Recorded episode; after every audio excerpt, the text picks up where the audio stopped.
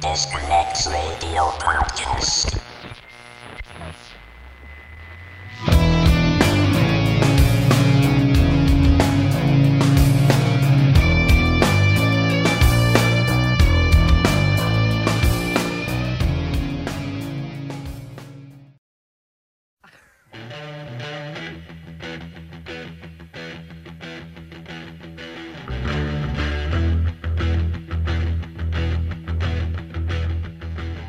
El ocultismo, las artes adivinatorias, las sectas, la magia y los rituales satánicos han impregnado el mundo del rock and roll a través de sus canciones, sus conciertos y buena parte de la estética que rodea su vestuario y sus shows. Entre los años 60 y la actualidad, muchas bandas y muchos músicos se han sentido atraídos por unas formas y por los planteamientos cercanos a los ritos paganos y a la brujería que aplicaron en su vida personal y profesional mientras que algunos artistas profundizaron en los estudios del oculto, otros se subieron al carro para crear polémica y vender más discos. Sinopsis del libro El lado oscuro del rock, de José Luis Martín.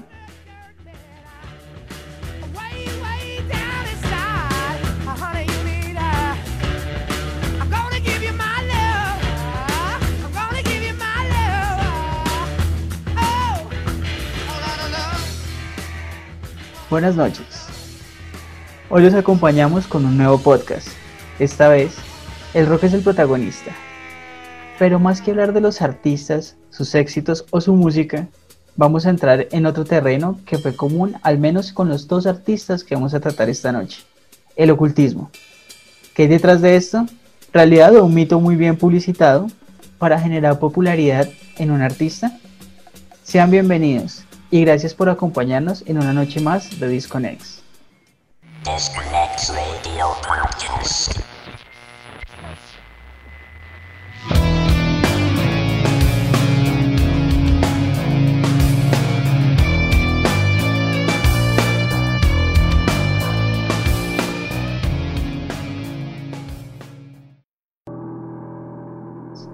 Y como siempre, es un gusto saludar a mi querido Tron. Hola Tron, buenas noches, ¿cómo estás?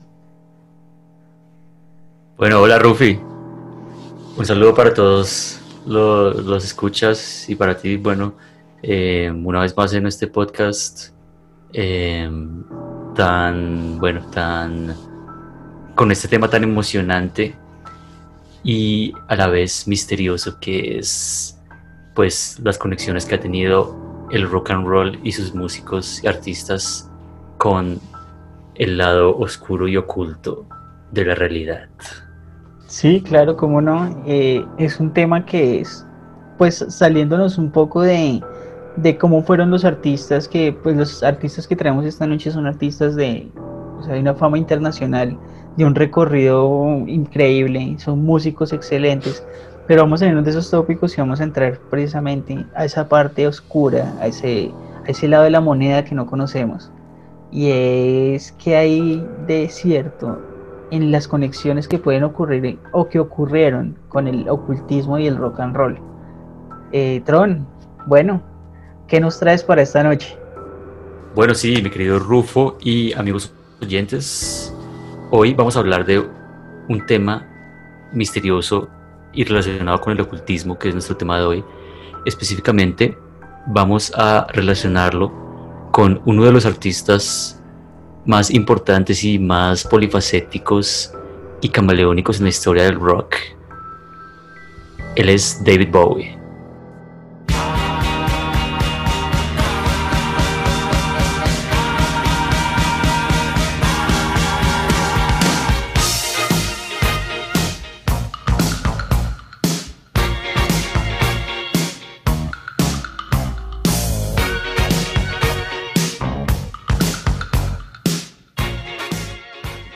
Como bien eh, versátil y, prolífico. Él actuó en películas, eh, hizo, mu- eh, grabó muchos álbumes, de los cuales algunos de los más importantes éxitos que se recuerdan está Space Oddity, que era prácticamente como una oda espacial en, donde, en donde él nos, nos narraba la historia de un astronauta lanzado al espacio que en algún punto pierde, pierde control y comunicación con, con la torre de control y, y- y esto hace que, que el, astronauta prácticamente quede flotando en el espacio para siempre, perdido. Hoy vamos a hablar de una época en su vida que fue bastante bastante misteriosa y digamos por alguna por, como por, por- por así decirlo de alguna forma casi que oscura y, y casi maldita como algunos lo han, llamado ya que bueno principalmente fue una época eh, estamos hablando de, eh, los 70s eh, los 70s eh, para David Bowie, digamos que en su historia musical él ya había tenido mucho éxito en Inglaterra con, álbumes, todo, el éxito, que había tenido con, con Ziggy Stardust, un- un, un- uno, uno de los álbumes eh, más conocidos y los personajes más conocidos que él interpretó. Eh, esa, esa era una de las características principales de, en, en la obra de David, de David Bowie, es que él creaba personajes, ¿no? Y, y por eso él también eh, fue muy dado hacia, hacia las artes escénicas, hacia, hacia el cine, y porque él siempre tuvo como, como una inclinación hacia crear personajes. Eh, recordemos que él, él desde muy joven ah, eh, estudió eh, técnicas de, de mimo, él, él- él tiene como, como varias, eh, por ahí videos clásicos en donde él interpretaba como un mimo y él sabía, él tenía mucho como estudio de, de expresión corporal y este tipo de cosas. Entonces como que para crear personajes casi como, como, como salidos, eh, personajes de, de- de otros mundos, ¿no? Entonces eh, esto fue lo que hizo con, con, este, con esta obra, con este personaje de Ziggy Stardust que lo creó para, para un álbum. eh, específicamente The Rise and Fall of Ziggy Stardust and the Spiders from Mars. Él, él estaba viviendo en Estados Unidos porque em, digamos que en, su historia musical, él, él tuvo bastante éxito eh, en Inglaterra eh, con, con, toda, con toda esta, e- ese éxito prácticamente culminó en, lo que fue Ziggy Stardust. O sea, él llegó hasta esa época, hasta esa como cúspide musical ahí y, y él quería como ya como buscar nuevos horizontes, además eran los 70 y todo esto, entonces necesitaba nuevos ritmos, necesitaba reinventarse y Da- David Bowie siempre ha sido una persona que se ha querido reinventar eh, siempre, ¿no? ¿no? No ha querido quedar ahí muerto y encasillado, sino que él siempre sale con nuevas ideas, nuevos personajes, entonces, entonces esto eh, hizo que él, él probó el éxito en Inglaterra y, y- estuvo pues en la cúspide de ese movimiento del glam rock y, y entonces él dijo, no, pues ya, ya, ya avanzados los 70s, hay que buscar nuevos horizontes, entonces él se va para Estados Unidos, que eso fue pues una apuesta que él hizo porque pues él era, él era un artista muy conocido eh, y, y- y un artista que ve- venía ascendiendo en su carrera pero en eh, más que todo en Inglaterra y en Estados Unidos pues eh, no era, eh, era relativamente conocido, entonces él prácticamente iba a comenzar pues como otra, otra onda, eh, un- un- iba a apostarle hacia otra carrera allá. Entonces él viaja a, a Estados Unidos y eh, bueno, el, el relato eh, al que vamos ocurre mientras que él está viviendo en Estados Unidos, eh, él está viviendo en una casa, él vivía en Los Ángeles, eh, curiosamente a pocas casas de donde la familia, Char- la familia Manson, o sea, la pandilla de, de- de Charles Manson había asesinado brutalmente a Sharon Tate y a, y a sus amigos y a sus compañeros. Eh, recordemos ese, ese trágico caso. Eh, Y ese trágico Char- y ese personaje tan, acci- o sea, tan, tan oscuro para la historia de la humanidad, ¿no? Charles Manson, que fue un, uno, uno de los asesinos más conocidos del mundo, ¿no? Pero, pero, pero más que el- ser un asesino, eh, fue la mente creadora de un grupo de asesinos, o sea, el man era un man brillante. Exactamente, o sea, es- bueno, Charles Manson nos daría para otro, otro Sí. tema de, de misterios del rock and roll porque, porque ahí está, exacto, lo que dices, es, él, él fue prácticamente la- una me- mente maestra manipulatoria, manipuladora, eh, porque dicen que él, no- él nunca cometió ningún crimen, sino que él los, los organizó, los pensó y era su, su, la que él llamaba su familia, eh, porque era como una especie de comuna eh, hippie, no sé, de la época, pero que lo seguía él incondicionalmente porque decían que él tenía mucho poder como, como manipulador. Entonces prácticamente él no cometió ningún crimen, sino que lo, lo, hizo, lo fue la familia de él, o sea, esa pandilla que él tenía. Entonces, eh, bueno, re- eh, retomando, eh, resulta que eh, David Bowie estaba viviendo en una casa en Los Ángeles, en ese vecindario que, en donde ha ocurrido eso.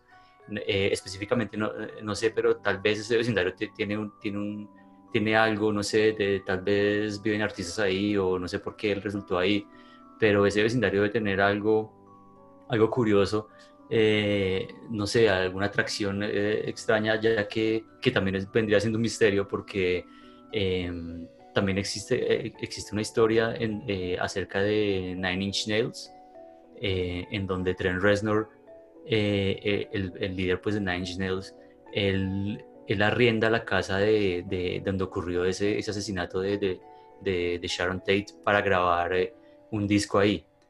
Entonces eh, es bastante curioso, pero sí, es, es- es otra cuestión relacionada con, con, pues, con esa casa y, con, y, a, y a lo mejor con ese específico sitio y ese vecindario.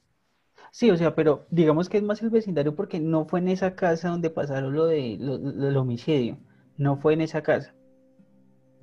O sea, fue está- el vecindario. Sí, donde vivía David Bowie, eh, cuando, le, cuando eh, pasó lo, lo que, lo que vamos a narrar, él estaba viviendo en ese vecindario, ahí ahí cerquita a esa, a esa casa. Ok, y el de Nine Inch Nails, Nine Inch Nails y Tr- Trent Reznor arrendó esa casa. O es sea, que estos como manes son, o una sea, eh, forma rara, porque tú dices como, bueno, una casa donde ocurre un asesinato así, que el man llegue y la, la arriende para ir a hacer un, un disco ahí es raro, es, sí. Pero, pero, Es- pero no es la primera vez que escucho que un artista así de estos eh, siga a un asesino. Por lo menos hay una historia de del vocalista de, de Korn. ¿Cómo es que se llama este loco? Eh, Jonathan Davis, Eso, él, él, él compró y él tiene en, como que en su casa el disfraz de un asesino serial también muy conocido que se llama el payaso Pogo. Y él tiene el Ah, disfraz claro, de Pogo sí. el payaso, entonces que como esa fijación por los asesinos me parece curiosa, ¿no? Pues lo, lo traigo porque me acuerdo de eso. Bueno, listo. Entonces nos ubicamos en, en ese vecindario. Y ahí Sí, bueno. vive David Bowie. Exacto, David Bowie está viviendo ahí eh, para alrededor de los set- 76 más o menos, eh, el, a- años 70 ahí en Los Ángeles.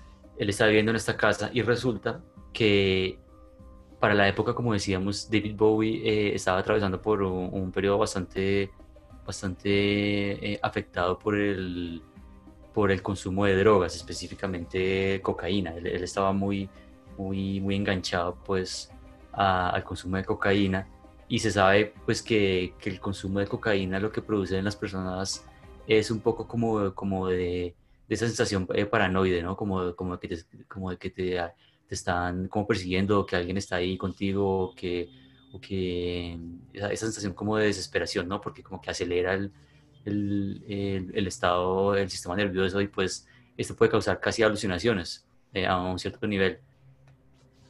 No sé, bueno, no, no estamos diciendo que, que esto fue lo que, lo, lo que, lo que causó pues el estado, pero digamos fue la experiencia que él tuvo, pero digamos es una de las de, de que es uno de los hechos eh, puntuales y era que él, él él en esa época estaba bastante eh, como enganchado a la, eh, a la cocaína y a otras drogas también. Entonces, eh, aparte de eso, eh, él estaba eh, prácticamente no, no, comí, no comía bien, o sea, él estaba, él decía que estaba en una dieta de, de, le- de leche y, y, como pimentones. Es algo, muy raro, o sea, como que solo, solo comía, solo tomaba leche y, y comía pimentones. Y, y fuera de eso decía que pasaba días sin dormir. Eh, entonces to- eh, uno se preguntaría, bueno, ¿esto qué? Bueno, como raro, ¿no?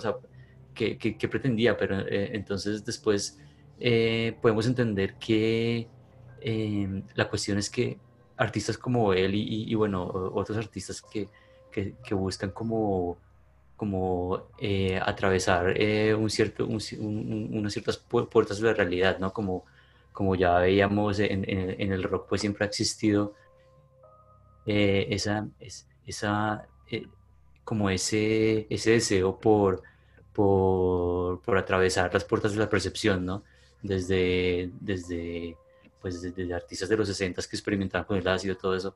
Eh, en el rock siempre está como esa, esa cuestión de, de experimentar con la realidad y cómo atravesar ciertas puertas. Entonces, los artistas siempre han, artistas como, así como David Bowie, han, han experimentado con drogas y también con, con formas como, como, eh, como el ayuno Eh, no sé, un- una vez eh, escuchando eh, hablar a Marilyn Manson eh, sobre cómo él había eh, grabado y, y- y concebido el álbum de Antichrist Superstar, uno de los álbumes más famosos del man.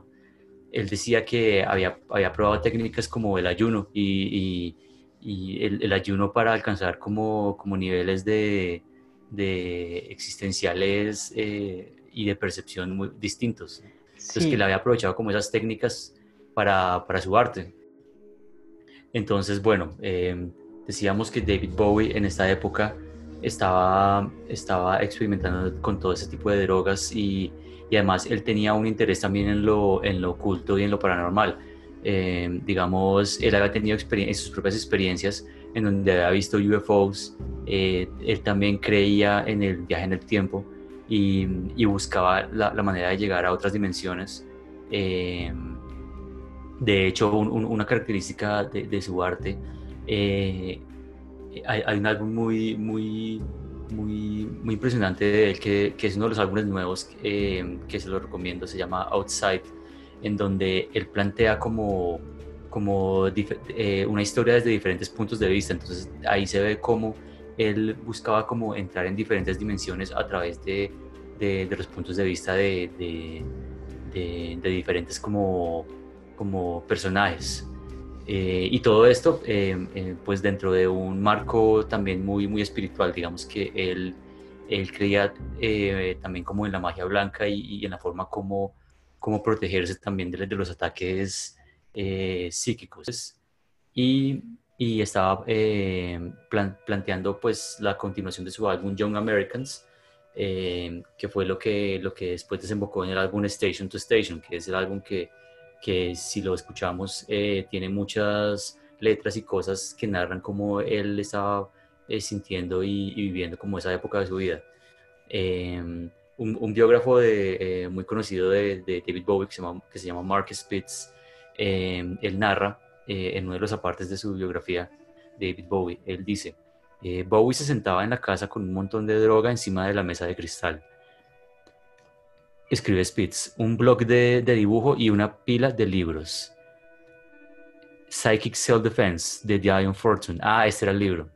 Eh, es- este, era, ese era el libro que, que leía más que todo. Se llamaba Psychic Self-Defense, como autodefensa psíquica de Diane, Diane Fortune, una escritora eh, famosa en el tema de lo, de, de lo, de lo- oculto. Este era su libro favorito. Em, él- él, eh, la, la autora de este libro describe este libro como una salvaguardia para protegerse contra la, contra la malevolencia paranormal. Entonces él decía, eh, bueno, usando este y más libros arcanos sobre brujería, magia blanca y su contraparte malévola, la magia negra, como guías aproximadas de su propia psique que se fragmentaba ra- rápidamente, Bowie comenzó a dibujar pentagramas protectores en cada superficie. Entonces, eh, él, estaba como obsesionado con el tema, con el tema pues, de los ataques psíquicos y de la magia. Y entonces empezó pues un poco como a llevar esto como al extremo, a esto sumado de, eh, con, con el, el- el hábito que tenía la cocaína. Entonces eh, lo ponía en un estado pues bastante susceptible a, a- a ciertos estados, a, a- a susceptible a ciertas experiencias. Em, Bowie em, comentaría más tarde que se quedaba despierto durante semanas y prácticamente alucinaba las 24 horas del día. Un, un conocido de Bowie, em, la poeta y compositora Cherry Vanilla, eh, conectó a Bowie con Wally Elmlark. Wally Elmlark. Y aquí es donde, eh, bueno, este es un personaje eh, importante en esa historia. Ella es una, un, ella se, se consideraba a sí misma una bruja blanca, se llama una bruja blanca como una persona que usa la magia principalmente para fines benéficos, ¿no? Para, para, para proteger, para, para, mm, para, para ayudar a las personas. Eh, pero además ella era una, una escritora muy famosa, ella, ella escribía mucho para, para mm, eh, principalmente periodista, era una- ella, ella, ella era periodista musical. Entonces ella escribía muchos artículos y ella tenía, eh, pero también estaba, tenía muy fuerte ese tema del ocultismo y muchos artistas la, la consultaban para, para temas así como, como de, de temas misteriosos y ocultos eh, que, con los que ella tenía relación. Muchos artistas del rock la, la consultaban, entre ellos pues eh, David Bowie. Ella, eh, ella, ella se conoció con David Bowie eh, y empezaron a hablar. Eh, ellos tenían mucha- muchas cosas en común, ¿no? A Bowie también le gustaban mucho los temas eh, ocultistas y todo esto. Entonces, bueno, como, como decíamos, un- una amiga los, los presentó y, y, bueno, entonces eh, ahí ellos, empe- ellos empezaron como a hablar. Entonces, eh, ahora digamos que ya nos vamos a- al momento específico. Eh, Bowie en esa época, ella, ella, Bo- perdón, Bowie eh, en esa época estaba casado con Angie Barnett. Eh, ella, recordemos, esa fue la primera esposa de, de- de- Bowie. Ellos, vivían ellos estaban en esta casa de Los Ángeles y esta casa tenía eh, una piscina, una piscina cubierta. Eh, dicen que probablemente en su paranoia inducida por las drogas, eh, Bowie sintió que una presencia maligna, un demonio, vivía en la piscina. Eh, con sus propios ojos escribiría más tarde Angie, David dijo que lo había visto salir del agua una noche. Uy, ¿cómo así, Tron? ¿Pero será, Sí, que, será que el man está aquí- como aquí ya- chavetando? Pues eso ya lo veremos. Bueno, bueno, bueno. Digamos, bueno. es- es el, el- el- exacto, el, comienzo de la historia es que él, él resulta que él empieza a ver un demonio prácticamente eh, en, en la piscina y él dice que sí, que efectivamente él sentía que, que había una presencia maligna en la piscina y que muchas veces él la sentía ahí y que, y que algunas veces la había visto con sus propios ojos, según, según cuenta su esposa. Entonces, pues, ahí, ahí podemos, podemos, podemos, no sé, podemos decir, bueno, que de pronto estaba viendo visiones, pero, pero, o sea, no sé, cuando, cuando uno ve algo, uno ve algo, no sé, como que eh, uno, uno sabe cuando, cuando, hay, cuando hay presencias, eh, no sé, cuando, o sea, Bowie e- era una persona que, que de todas formas, eh, eh, el, estado, el estado en el que él estaba, estaba como, como susceptible eh, a tener experiencias como tal vez extrasensoriales por, por cómo vivía, ¿no? Como eh, pues uno- eh, un- una, persona que, sí- que siempre está como pensando en la música, en la, en la creatividad, en cosas que, no, que prácticamente están por fuera de la realidad, eh, entra como en estados susceptibles y tal vez empieza a desarrollar, no sé, de pronto una percepción eh, extrasensorial eh, de, de- de otros seres, ¿no?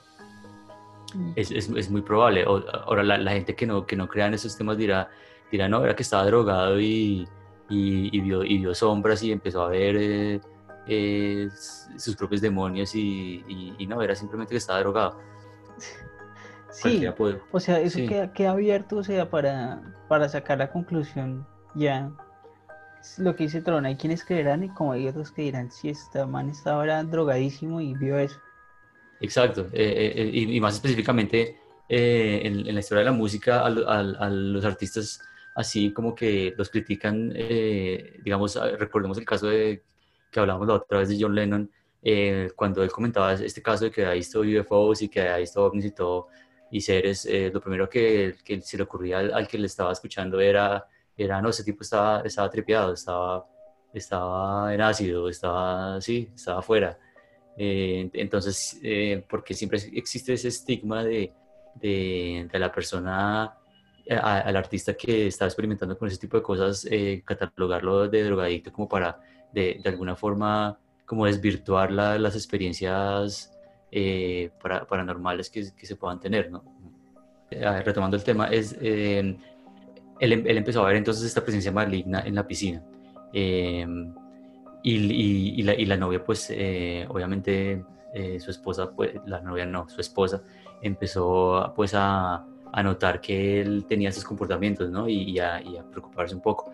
Entonces, eh, como él, él sentía que esas presencias demoníacas, pues, eh, eh, estaban eh, como que habitaban ahí en esa casa, entonces eh, él creyó firmemente que necesitaba un exorcismo y, pidió la ayuda de, de, esa persona que comentábamos, de esta bruja blanca, eh, Wally Elmark, eh, para que lo ayudara.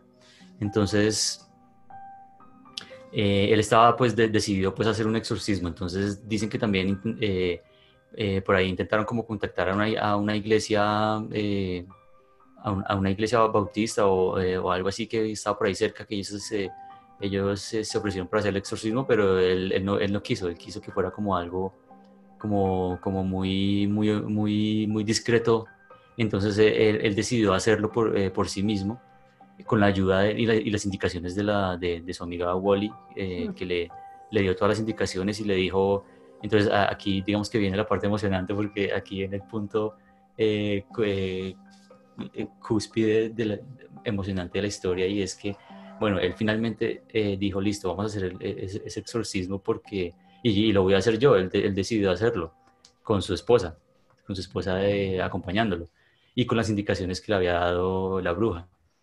Em, entonces resulta que, bueno, la bruja le dijo, listo, vaya y compre todas estas cosas, eh, compre estos libros, compre estos talismanes, compre esto, ta, ta, ta, haga esto y listo, y váyase y, y, y lea hasta, recite esto, pa, pa, pa. Entonces él dijo, listo, entonces, listo, ellos estaban eh, ahí, decidieron hacer el exorcismo. Em, entonces, eh, eh, narra eh, en palabras de, de Angie, la esposa, con solo las instrucciones de Wally y algunos cientos de dólares en libros, talismanes y artículos variados de la amplia selección de emporios ocultistas de Hollywood. Bowie comenzó a recitar un encantamiento rodeado de los artículos que Wally le había aconsejado obtener. No hay una manera fácil o elegante de decir esto, dice Angela, así que lo diré directamente. En cierto punto del ritual, la piscina comenzó a burbujear. Burbujeó vi- vigorosamente, tal vez como un río revuelto, tal vez golpeaba, es mejor el término. De alguna manera inconsistente con cualquier explicación que, que involucre eh, algo racional o, eh, o al- algo racional que estuviera pasando en, el- en la piscina como algún filtro o, al- o algún mal funcionamiento de- del sistema. No, ella dice que, que de, un- de una manera completamente ilógica comenzó de un momento a otro a burbujear la piscina. Dice, la, la pareja miró con asombro. Angie trató de, de bromear al respecto, como para distensionar pues, la situación, y, y le dijo a David, eh, bueno, cariño, eh, no eres, de verdad que eres inteligente, pa- parece que está funcionando, Eh, algo se está moviendo, ¿no crees? Pero no pudo mantener el humor valiente por mucho tiempo. Dice, me costaba aceptar lo que veía en mis ojos, escribe.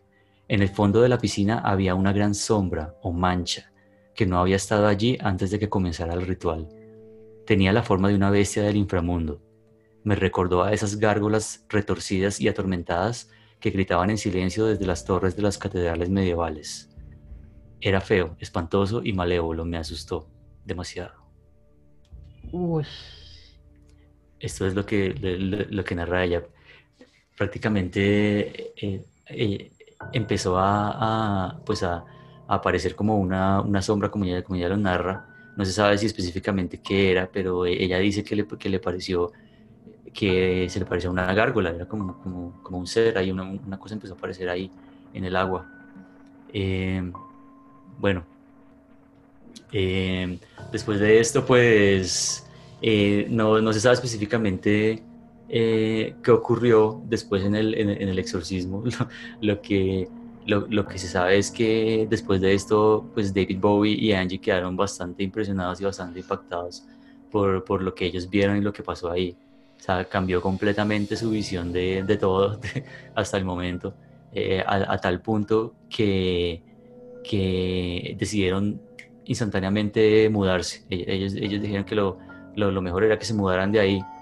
Eh, y, y, lo, y lo, más curioso, una de las cosas curiosas es que después los inquilinos eh, que venían a esa casa, según el agente inmobiliario que, es, que se encargaba como de arrendarla, eh, seguían viendo la mancha y la mancha no, no, no, podían quitarla, o sea, había quedado una mancha negra en la piscina wow. y, y, y, la mancha no podían quitarla, a pesar de que la pintaban y la pintaban varias veces, siempre quedaba la misma sombra oscura y la misma, la misma mancha en la, en la piscina. Uy. Uy, eso Entonces, es impresionante, Tron. Sí, y, y, bueno, esa, esa, experiencia para ellos, imagínense, o sea, ver, ver, ver, eso de ellos hacer un exorcismo y, ver esa vaina, pues fue impresionante. Entonces, eh, eh, ellos, o sea, eh, lo, lo, que sí, lo único que es cierto es que después de esa experiencia que los marcó tanto a ellos, David Bowie cambió de vida, o sea, él, él- él- él abandonó pues el, el consumo de, de cocaína y, y prácticamente pues eh, eh, incorporó esta experiencia que tuvo eh, eh, en su arte como una forma como de, como de tratar con esto y también usarlo como eh, una forma muy creativa, ¿no? O sea, él siempre buscaba como en cierta forma tener ese tipo de experiencias para, para que eso alimentara como su, su, su creatividad musical y artística. Eh, él decía, eh, uno se expone a un gran daño psicológico cuando intenta evitar la amenaza de la locura. Empiezas a, empiezas a acercarte a lo que más te asusta, pero sabía que mientras pudiera llevar esos miedos y excesos psicológicos a mi música y mi trabajo, estaría a salvo. Esto, esto lo explicaría eh, más, más adelante David Bowie, que quien, eh, como decíamos, eh, después de toda esa experiencia, él graba el álbum Station to Station y este álbum se vuelve pues como un reflejo de esa época eh, misteriosa, oscura y en ciertos puntos casi demoníaca que él tuvo.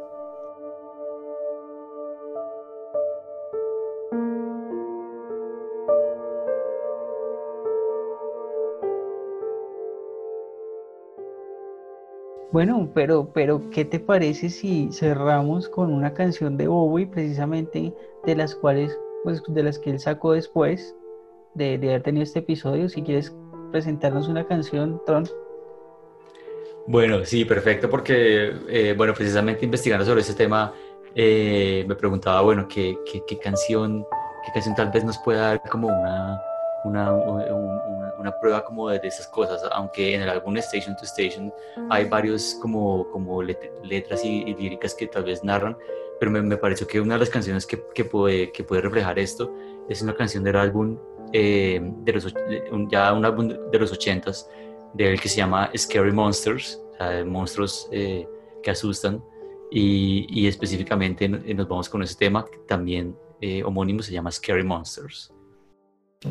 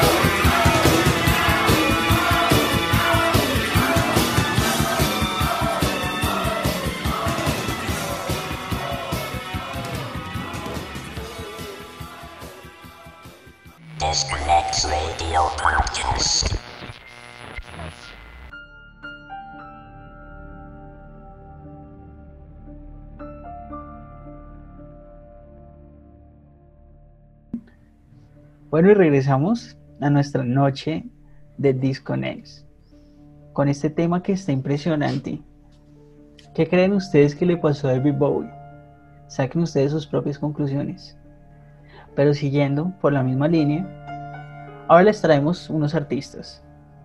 Unos artistas que fueron un éxito en los 70s, con cuatro discos de diamante. Eran considerados los padres del heavy metal y del acid rock. Led Zeppelin.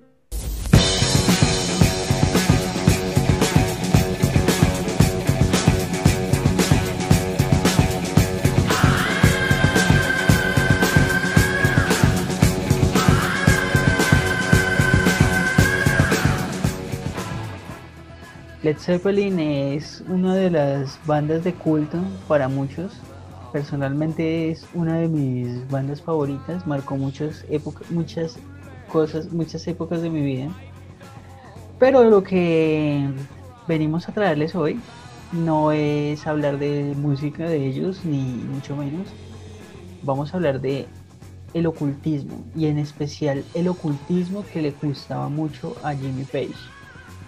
Pero bueno, vamos a contextualizarlos un poco acerca de Led Zeppelin. Eh, esta banda fue nacida, pues surgió en el 68 eh, cuando Jimmy Page eh, salía de los Jarvis y necesitaba hacer una gira que ya habían contratado para Estocolmo y se llevó a John Paul Jones. O sea, él, él ya conocía a John Paul Jones por sesiones de estudio porque lo- los dos se conocieron como músicos de estudio, eh, Page y John Paul Jones.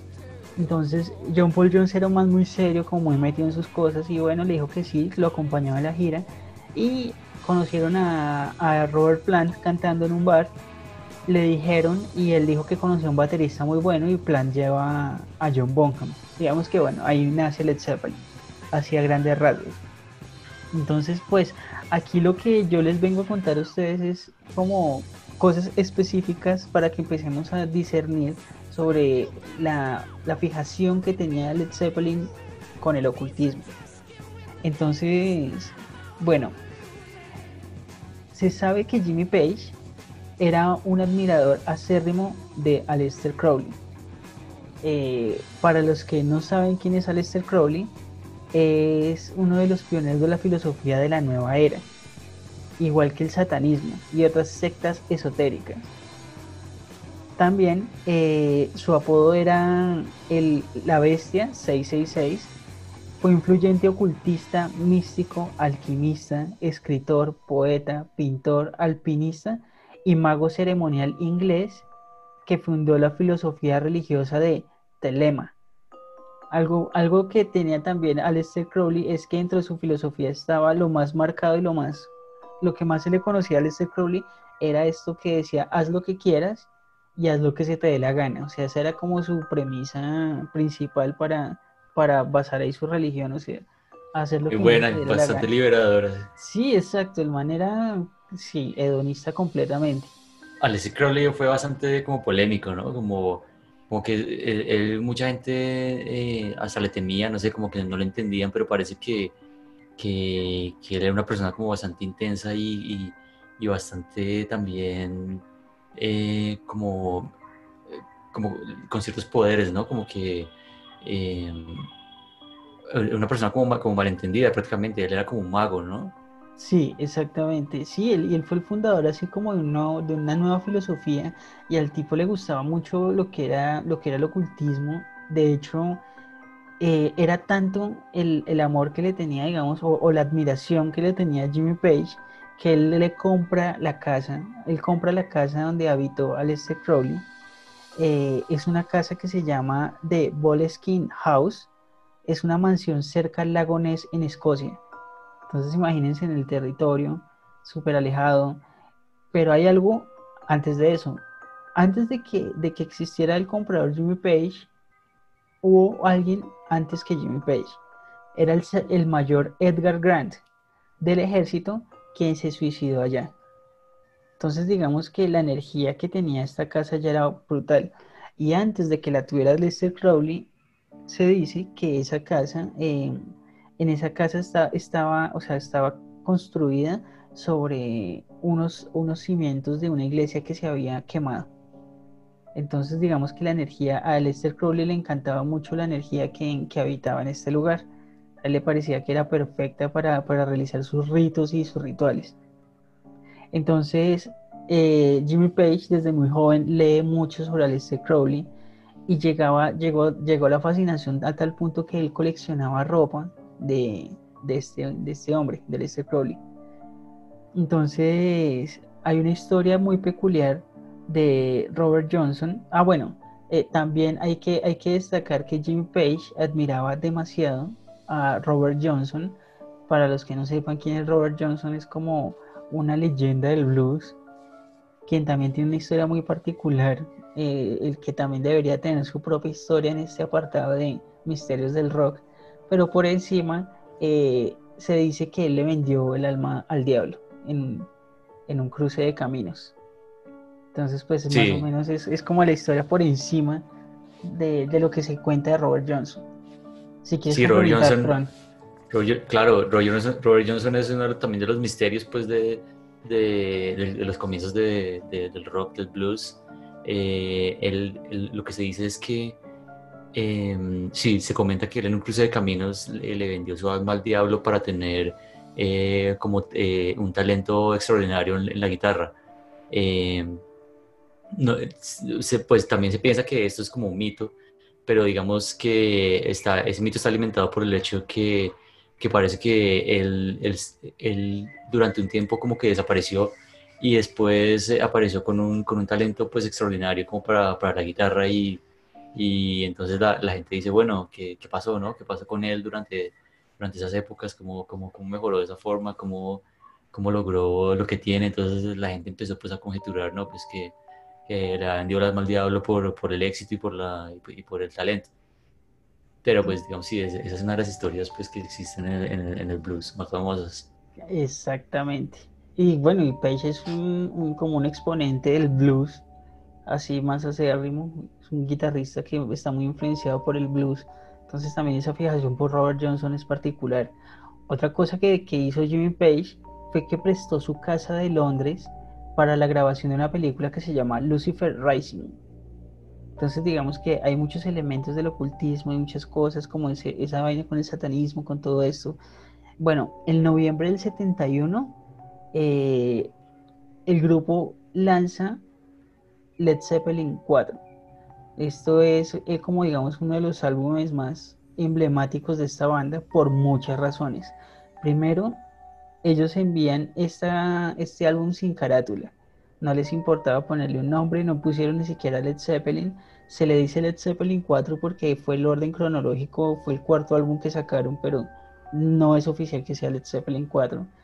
Este álbum tiene muchos elementos para analizar que les traigo esta noche. El primero de ellos es, bueno, que cuando uno abre la carátula aparece el, el ermitaño, ¿no? Que es una, una carta del tarot, que es la del hombre así con la capucha y como con el, el candelabro en la mano, que para Jimmy Page esa figura representa pues la autosuficiencia y la sabiduría. Entonces, bueno, un elemento más así del esoterismo y eso que empieza a verse ahí. Pero la cosa no termina acá.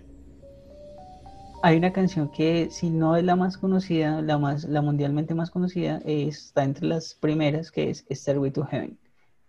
Esta polémica canción eh, tiene su, su historia también, porque se dice que esta canción, al reproducirse al revés, tiene un mensaje que vamos, ahorita se los voy a poner, ahorita lo reproducimos, pero el que el mensaje dice, en traducido al español, oh, aquí está mi dulce Satán, el cual su pequeño camino me hará triste, cuyo poder es Satán. Él dará a aquellos con el 666, o una pequeña herramienta donde nos hizo sufrir, triste Satán. Y uno dice, bueno, ¿será que es cierto o no es cierto? Pero cuando uno pone al revés eso, la verdad es que las palabras se conectan muy bien. Aunque también es como ese ejercicio interesante de que a veces el cerebro conecta las cosas como que quiere, como que quiere escuchar, ¿no? Entonces, pues, bueno, vamos a ver. Escuchemos.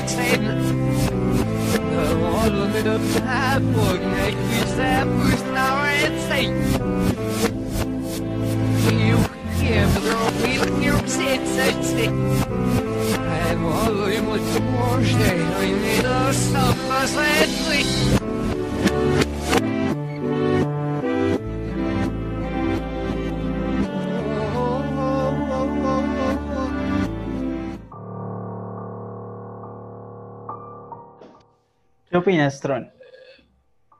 Bueno, digamos que eh, en cuanto a, pues sí, sí parece que, que específicamente eh, salieran palabras de ahí, ¿no? De ese, eh, o sea, uno, uno pensaría que, que saliese algo, algo, algo coherente al reversar algo, porque o sea, muchas veces las palabras no tienen sentido al revés, pero, pero así, sí, o sea, pero no sé, pues, y, y también por otro lado, lo que decías ahorita, tiene, eh, que, hay mucho de, de, de querer forzar algo, como de escuchar algo, ¿no? Cuando dices save, como que, como que pueden, pueden hacer eso, o sea, puede ser otra cosa, pero, pero sí, pero hay algo que quiere escuchar, lo, que- lo que quiere escuchar, ¿no? Como que- Eh, Sí, pero, ah, digamos- no sé, pensaría que habría que hacer el experimento por uno mismo de hacer ese reverso, porque, no sé, me parece raro que se escuche algo tan claramente. Es que es un video. Ahora, a mí el, el 666, o sea, ese 666 sí me parece impresionante. O sea, creo que es la parte que más me, Sí, me impresiona. Mm, Entonces, pues bueno, ahí está. Eh, juzguen ustedes. Eh, ustedes lo pueden encontrar en YouTube que dice supuesto mensaje satánico en Stairway to Heaven Led Zeppelin y aparece la fragmento de la canción al derecho y después al revés. La verdad, pues a mí esa canción me enloquece y toda la vida me enloquece. Entonces, pues bueno. ¿Qué más tiene este álbum Led Zeppelin 4? Hay algo que de lo cual se ha hablado mucho y son los símbolos. Hay cuatro símbolos que fue lo único que apareció de Led Zeppelin en ese momento. eh, que esta noche les voy a contar de qué se trata cada uno.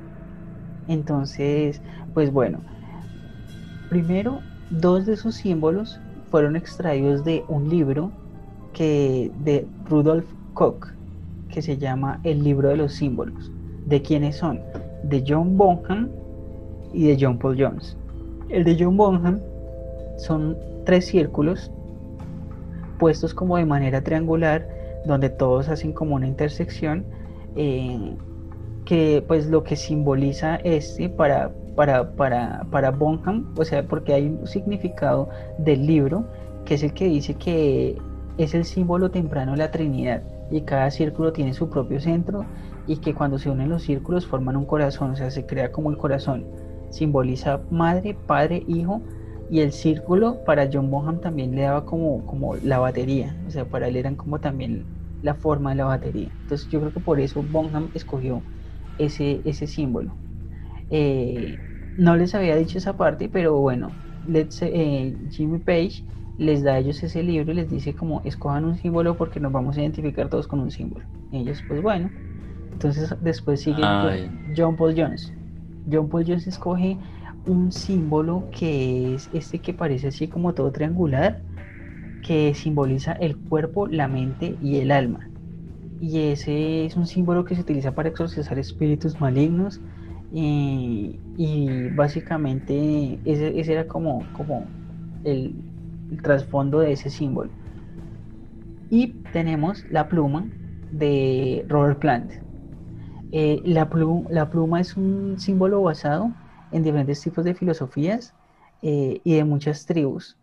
Eh, significa la valentía en- y también la verdad. o sea, esta pluma si no la sacaron de ese, de ese libro de símbolos, sino fue una ilustración que mandaron a hacer Robert Plant con Jimmy Page y ya, o sea, básicamente fue basado en la tribu Mu y ya, o sea, esa es como, como la simbología que le quiso dar Robert Plant. Y ahora viene Soso. Se ha hablado mil cosas del símbolo Soso de Jimmy Page. Desde que yo soy niño escucho que Soso era un libro, un, un monstruo de cuentos infantiles, que Soso era el demonio, que Soso no sé qué. Pues resulta que Jimmy Page había dicho que había sacado, o sea, que había creado ese símbolo, pero no es así. El símbolo en cuestión siempre aparece relacionado con el planeta Saturno. Y parece que, o sea, siempre relacionado con el planeta Saturno. Y él parece que Capricornio es regido por Saturno y Page es un orgulloso capricorniano el 9 de enero del 44. Entonces, bueno, ahora hay una conexión ahí interesante. Soso se asocia con Saturno, quien también se asocia con Satanás en varios escritos y Satanás con Capricornio, ¿sí? Ah, bueno, con Satanás. Y Capricornio también representa a Saturno, que es una cabra, curiosamente es una alegoría al demonio. Entonces, pues, ahí como, como su trasfondo así súper extraño. Entonces, digamos que esos son como los símbolos de Led Zeppelin y, y como la razón de ser de esos símbolos. Entonces, ahora hay algo que se conoce como la maldición de Led Zeppelin. Después de que Page jodió con todo eso, empezaron a pasar una serie de acontecimientos a la banda que les voy a contar a continuación. En el 75, Page se rompió el dedo anular de la mano izquierda, por lo que tuvieron que eh, anular un... Ah, no, por lo que les tocó irse así de concierto y él tuvo que, que tocar con los tres dedos restantes.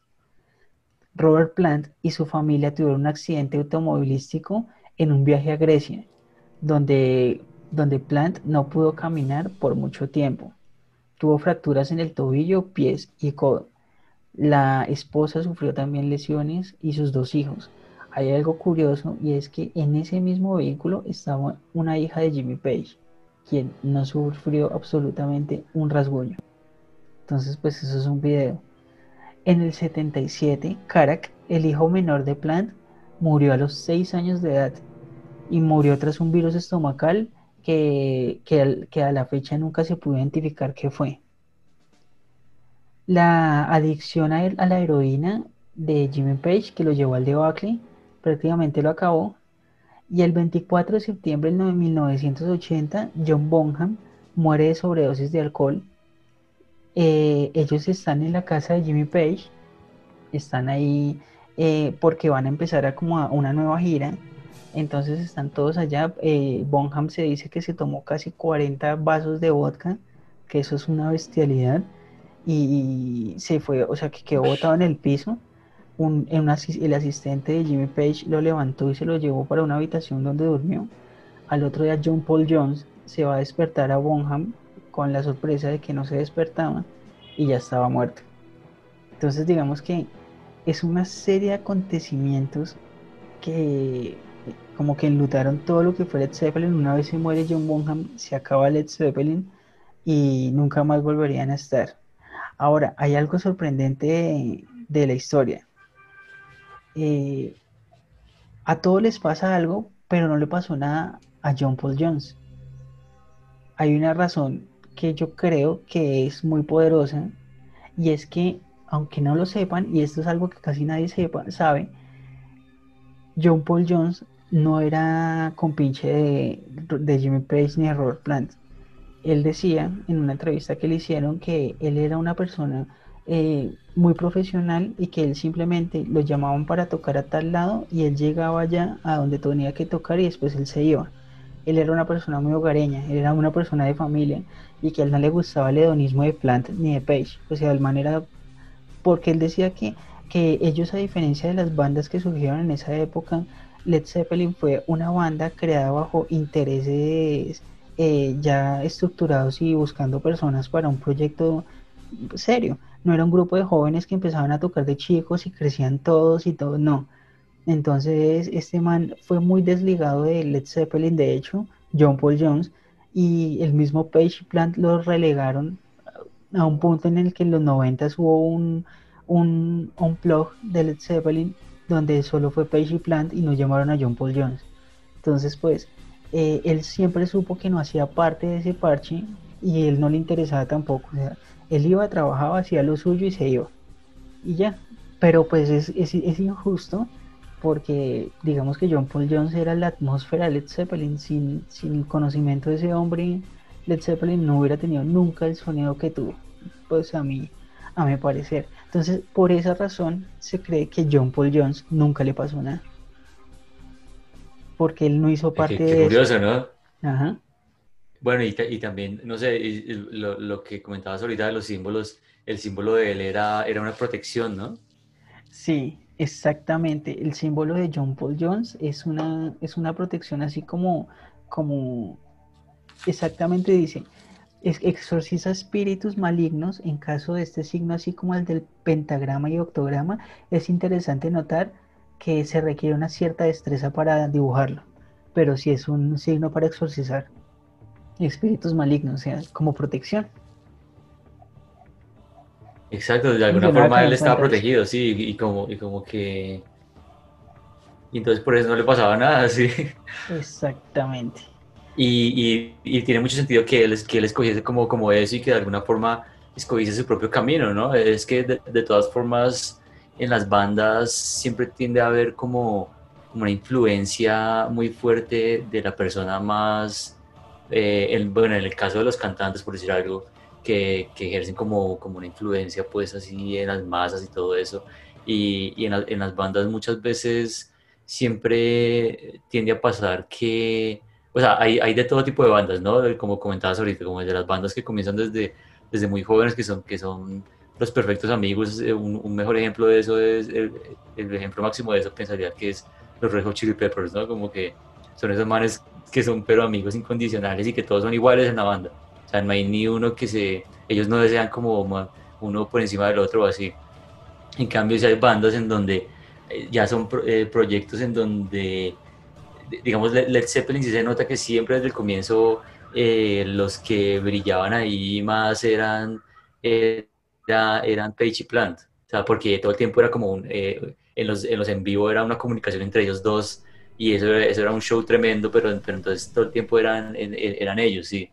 Y, y de hecho en, en esa época que ellos hicieron ese proyecto que, que se llamaba No Quarter, ¿no? Como en, en una época ellos hicieron No, no Quarter que era como ellos dos, y, y decían que no quarter era porque, porque pues ya no eran un cuarteto, sino que, sino que eh, eran ellos dos, pues de- de- como comentabas desde la época que murió John Bonham, eh, ahí ellos como que se separaron, pero entonces eh, sí, ellos, prácticamente ellos en no quarter ellos no estaban con, con John Paul Jones, sino ellos siguieron ellos dos con otra banda, ¿no?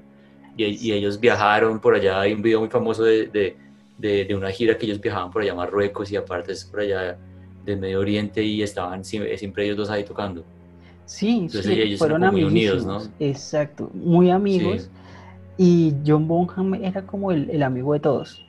Entonces el parche, pero, pero John Paul Jones sentía un, una amistad por, por John Bonham, o sea, lo quería bastante. Y él cuenta que cuando muere John Bonham, él, él lo único que hizo fue irse, se fue de la casa de Jimmy Page y de una se fue para su casa a ver a su familia y a llorar, o sea. Y yo analizando eh, a John Paul Jones, definitivamente sí era un tipo muy familiar, porque, porque píllese tronque el man en el video este de Sun Remains the Same, cuando muestran la canción de No Quarter, que él es como el protagonista, él llega así como, un- se quita la máscara y ve a su familia y está con toda su familia. Ah, sí. Entonces como que sí, sí, sí se muestra, en- aparte de ese video también muestran que cuando le llega la noticia de, ah, no, se tiene que tener una gira, que no sé qué, en ese momento él está con su familia haciendo una sopa y todo, o sea, man muy familiar, entonces un man de esos como, como, como con ese estilo, de- con ese pensamiento no encajaba con, me imagino que con un page, un plant desordenados, eh, como, como que les gustaba el hedonismo, así la vida, y sumámosle a Jimmy Page este, el ocultismo, o sea, ese man definitivamente no estaba para, para ese parche. Y, y, y sí, y así fue la historia. Y si miramos ahorita, John Paul Jones es un man que se conserva muy bien y es un man que se ve muy activo y ha tocado con Dave Grohl y con este man de Queen of the Stone Age, o sea, el man es un duro. Sigue tocando, sí, exacto. Le produjo a R.E.M. Ah, y hay una cosa de, hay una cosa interesante también de John Paul Jones. Él le produjo y tocó al lado de una música muy extraña que se llama Diamanda Galas. Es una, es una, una mujer que canta de una manera extraña y se utiliza mucho de la música de Diamanda Galas para eh, hacer ritos de invocación, porque se dice que, se dice que las, las notas y los, los, los- los- o sea, la manera que ella canta puede abrir astrales. Entonces, eso es un video. Wow. Y yo una vez escuché por ahí un toque así como en vivo, digamos, digamos un sábado gigante. Entonces llama- llamaron así como a la nena con John Paul Jones, que qué vaina tan extraña ese toque, o sea, y la vieja canta así como, ah, como con chillidos y, y hace ruidos y no hace nada más. O sea, es una mierda súper extraña, güey. Como Yoko, sí. Pero no, güey, es peor que yo como él. Disconnect Radio Podcast. Y con estas sorprendentes historias finalizamos la noche. Ahora, ustedes son los que sacarán sus propias conclusiones. Muchas gracias por acompañarnos en este enigmático podcast. Esto no termina acá. El rock tiene muchos misterios sin resolver que serán traídos por nosotros. Gracias Tron por una noche más de podcast. Bueno, Rufín, sí, gracias a nuestros oyentes, gracias a ti, bueno, eh, la pasamos muy bacano, pues, escuchando todos los temas, eh, de verdad muy emocionantes y bueno, el rock and roll está como que lleno de misterios, eh, apenas estamos como comenzando, entonces podemos esperar que vengan otros, otros capítulos con misterios emocionantes para ustedes. Buenísimo. Y a ustedes, muchas gracias por estar ahí. Yo soy Rufo y me encuentran en las redes sociales como Rufo Creativo en Instagram. Feliz noche, Disconex. Disconnect Radio Podcast.